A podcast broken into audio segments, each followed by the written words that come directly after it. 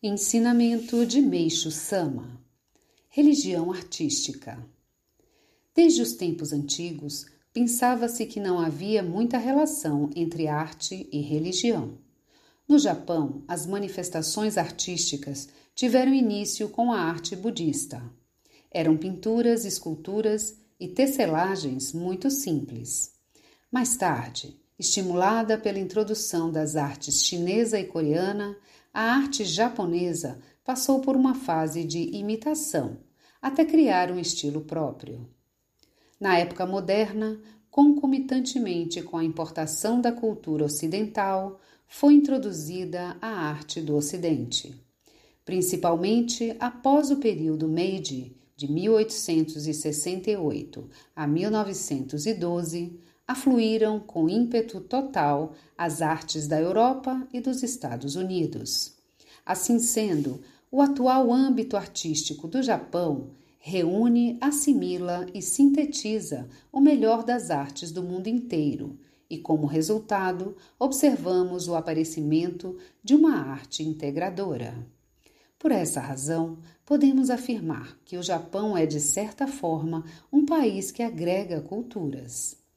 A propósito, não deve existir, ou melhor, nunca houve uma religião que desse tanta importância à arte quanto a religião messiânica.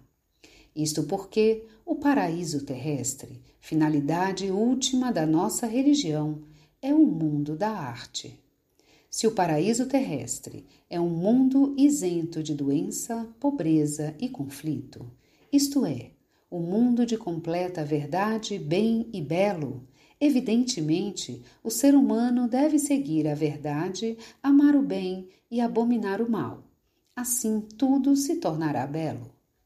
Nesse sentido, muito mais do que ser apreciada, a arte se tornará indissociável da vida cotidiana e amplamente desenvolvida. Em outros termos, o paraíso terrestre será o mundo da arte. Eis o motivo pelo qual tenho grande interesse pela arte e futuramente pretendo incentivá-la amplamente.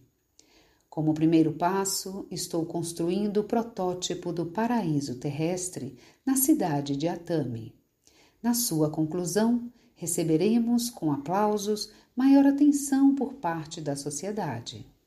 É certo que mereceremos consideração mundial Portanto, atualmente estamos dando prosseguimento aos nossos planos sob essa diretriz. Por Meixo Sama, Alicerce do Paraíso, volume 5, trechos.